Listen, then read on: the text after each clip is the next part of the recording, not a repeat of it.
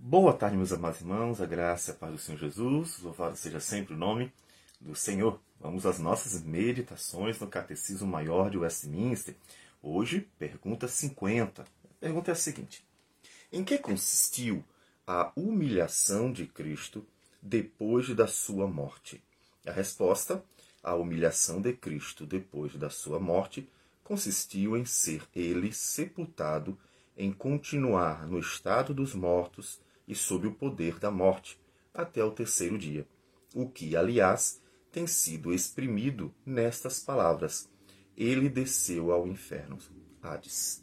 Bom, nós temos 1 Coríntios, capítulo 15.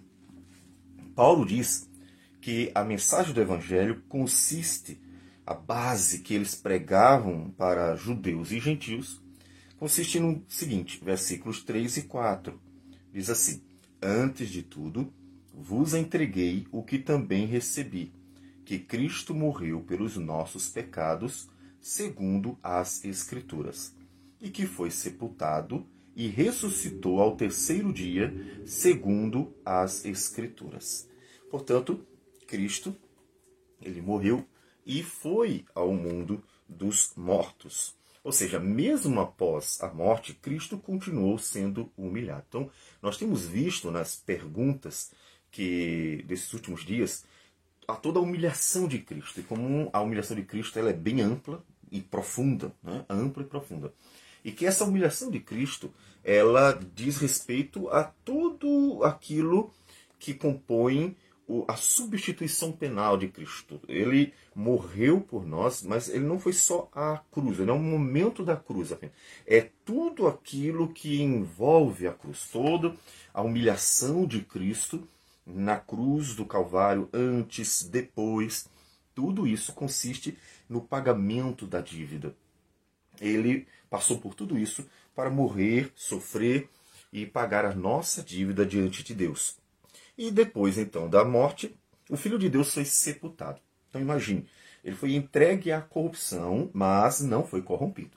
Uh, dando uma pesquisadinha, mais ou menos, em quantos dias o corpo ele começa a se decompor de fato, é, a resposta que eu encontrei que seria mais ou menos no décimo dia. Pode ser mais, hum, talvez até um pouquinho menos, mas mais ou menos no décimo dia. Então eu digo isso para mostrar que ele foi entregue à corrupção. Ele, ele morreu e foi sepultado.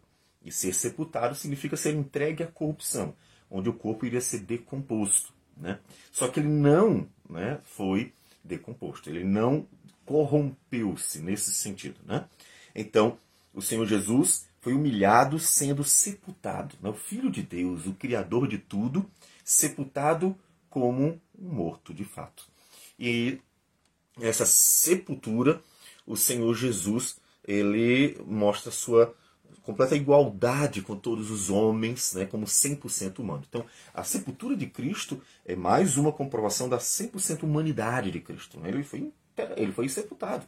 Ele não foi enterrado porque a sepultura não era semelhante à nossa. Né? O túmulo na parede, ele foi colocado numa gruta, podemos dizer assim, e ali ele seria entregue também né, à decomposição. Demoraria mais, provavelmente, do que no nosso caso, que somos enterrados, né? apesar que também somos colocados em caixões, então ah, deve também favorecer uma certa demora maior. Todavia, ele ali mostrou-se completamente humano. O Filho de Deus, no estado dos mortos, né, foi colocado, esteve no estado dos mortos, entre os mortos como morto. Ele foi aos mortos. É, na, no, no credo, que é citado aqui pelo, pela pergunta 50, ele fala do Hades, né? alguns traduzem como inferno.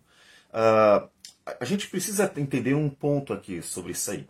É, entendo que a gente deveria entender, é, considerar a questão da redenção como uma questão racional, certo? Lógica. Então, Jesus provavelmente não foi ao inferno, foi ao mundo dos mortos. Por que digo isso? Porque uma vez que, quando Deus não quis condenar o homem e a mulher logo de imediato, não quis cobrar a pena, né? Adão e Eva pecaram. Então eles deveriam pagar a pena do pecado. Deus segurou. Ele, ele não é que ele disse que não ia fazer, mas ele segurou. Então ele segurou para esperar um pouco mais. Por quê? Porque ele estava é, esperando o filho dele. É, isso era apontando para o futuro. Ele segurou. Então, quando ele segurou, então significa que o inferno também foi, foi segurado. Né?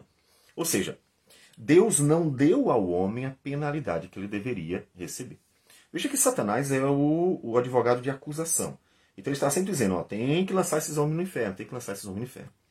E no Antigo Testamento, mesmo aqueles que creem, nenhum deles tinham a justiça concretizada.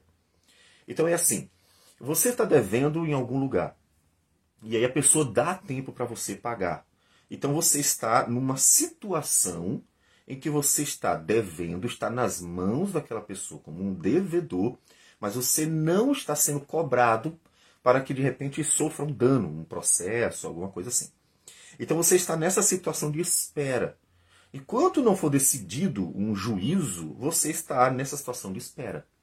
É, nós podemos dizer que durante o Antigo Testamento Deus deixou os mortos, né, todas as pessoas, nessa situação de espera. Se ele colocasse no inferno, então ele já estaria punindo. Se ele deixasse alguém no céu, ele já estaria salvando. Só que aí tem uma questão. Peraí, ninguém pagou a dívida. Então como é que uma pessoa poderia ir ao inferno ou ao céu se ainda não foi fechada a redenção? É uma questão de ordem, tanto é que Satanás estava o tempo todo acusando. Por que Satanás acusava? Porque havia uma dívida em aberto. Se os homens no Antigo Testamento já estivessem indo ao inferno, então a, acusação de Satanás foi bem sucedida, ou seja, é, ele já estão condenados. É, logo tem um problema.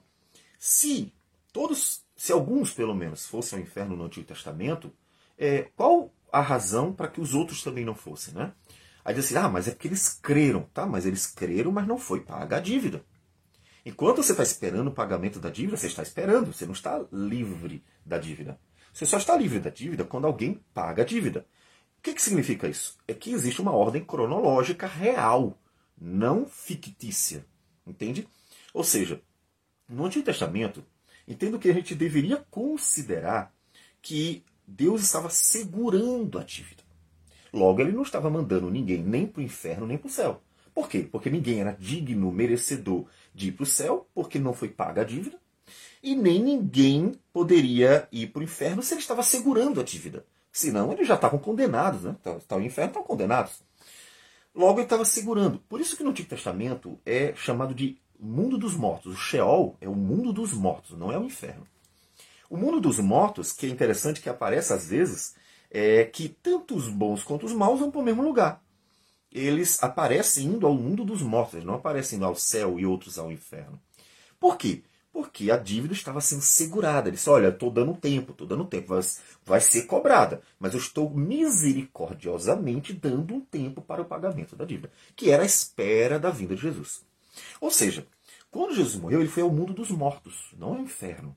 Tá? Por quê? Porque ele não foi condenado ao inferno uma vez que a, a a dívida estava sendo esperada, a menos que a gente entenda que ele foi ao inferno como um condenado final. Né?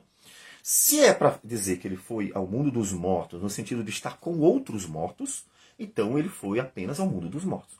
Se ele foi ao inferno no sentido de que ele foi como condenado definitivo, aí realmente ele teria sido o primeiro a ir ao inferno para sofrer o dano da condenação do inferno. Então a gente teria que entender. Tem que separar as coisas. O mundo dos mortos é uma coisa, o inferno é outra. O mundo dos mortos é o lugar onde todos estão esperando que a redenção se cumpra. E aí, Antigo Testamento. O inferno é o lugar do condenado. Então, se foi ao inferno, ele foi como o primeiro condenado para realmente sofrer o dano completo. Então a gente teria que entender essa divisão de ideias. Por quê? É Cristo quem abre a porta do céu é Cristo quem abre a porta do inferno. Porque em Cristo, aí sim, todos os que creram estão é, agora podendo desfrutar da eternidade, que começa com o céu, ainda que seja temporário, tá? O, o período intermediário é o céu e o inferno em nosso tempo. No Antigo Testamento, o período intermediário era o lugar dos mortos. Por quê? Porque estavam todos esperando a concretização da redenção. O período final que é o novo céu, nova terra, é a restauração da criação. bem como o lago de fogo. Diz a Escritura que o inferno vai ser lançado para dentro do lago de fogo. Então, céu e inferno são lugares bom, bom, é um lugar bom, outro lugar ruim, mas intermediário. Ainda está no meio do caminho, porque o final ainda virá. E só virá depois que Jesus voltar. E tem uma questão de ordem cronológica. A redenção, quando cumprida em Cristo, é que abre a porta do céu e a porta do inferno. Então, Cristo foi ao mundo dos mortos, Cristo foi ao inferno. Se ele foi ao mundo dos mortos, pensando naqueles que estavam mortos, é uma coisa. Se ele foi ao inferno, ele foi como o primeiro condenado, ou seja, ele foi condenado por nós, e aí, aberta a porta do inferno, aqueles que não creram em Cristo vão para lá. E aqueles que creram, então, vão para o céu, porque se abriu a porta do céu. A ideia é que Jesus abriu uma nova realidade. A realidade de aqueles que morrem agora não precisam mais estar no lugar dos mortos. Estão agora, quem crê no céu, quem não crê no inferno. Isso é importante entender, porque senão a gente não entende a cronologia da redenção. Ela vira uma cronologia fictícia. Se a gente entende uma cronologia fictícia, ou seja, Cristo não veio ainda para cumprir a redenção, né, pensando no Antigo Testamento, mas já tudo está aberto. Então, no final das contas, não existe uma realidade, existe apenas uma ficção. Então, mesmo que você diga assim, não, mas era pela fé, mas a realidade não fora completada, concretizada ainda. A gente tem que tratar a redenção como uma questão real, histórica, concreta. Senão, Satanás estaria fazendo o quê? Condenando quem? Se está todo mundo já indo para céu e inferno, então ele já estaria, ele estaria perdendo seu tempo. O propósito de Satanás no Antigo Testamento de condenar é porque os mortos deveriam sofrer os danos. Todos. Não somente os maus, mas também os que creram. Por que dois deveriam? Porque a dívida não foi paga. A questão não é fé ou não fé, é dívida paga. Se não houvesse a dívida paga em Cristo, todos indistintamente iriam ser condenados. Isso é entender a cronologia real da redenção. Então Jesus é quem abre a porta. Bom, e ele foi mantido sob o poder da morte até o terceiro dia. Então, três humilhações aqui. Ele foi sepultado, ou seja, entregue à corrupção, mesmo que não tenha sido corrompido. Ele esteve no estado de morto, e aí, como disse, é, é, vem essa questão de estar entre os mortos, essa seria a questão, e ele foi mantido no poder da morte. A questão do inferno, aí precisaríamos entender. Ele está se referindo a ir ao inferno como um condenado para sofrer a condenação em nosso lugar. E é isso, ele foi realmente o primeiro a ir ao inferno. E ali se abriu a porta do inferno. E como ele não poderia ser segurado pela morte nem pelo inferno, porque ele não merecia, porque ele é Deus, ele é justo, porque ele de fato tem o poder da própria morte. Então, uma vez que ele ressuscitou, a morte e o inferno não o detiveram, né? não puderam segurá-lo. Mas ele teria sido o primeiro condenado. E aqueles que não creram, portanto, uma vez que Cristo tem o poder da morte, o poder do inferno, a chave está tudo na mão do Senhor Jesus, ele é quem lança para céu ou inferno aqueles que morrem.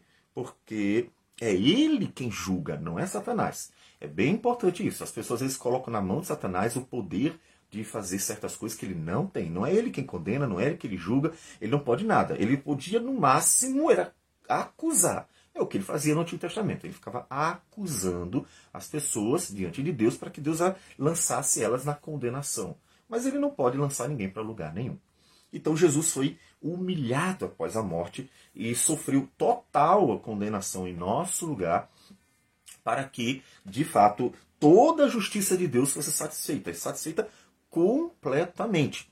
Ou seja, somente com a satisfação completa da justiça de Deus é que se abre então a porta do céu, a esperança dos que creram, bem como a condenação, né, as portas do inferno, para aqueles que desprezaram a graça do Senhor. Vamos orar.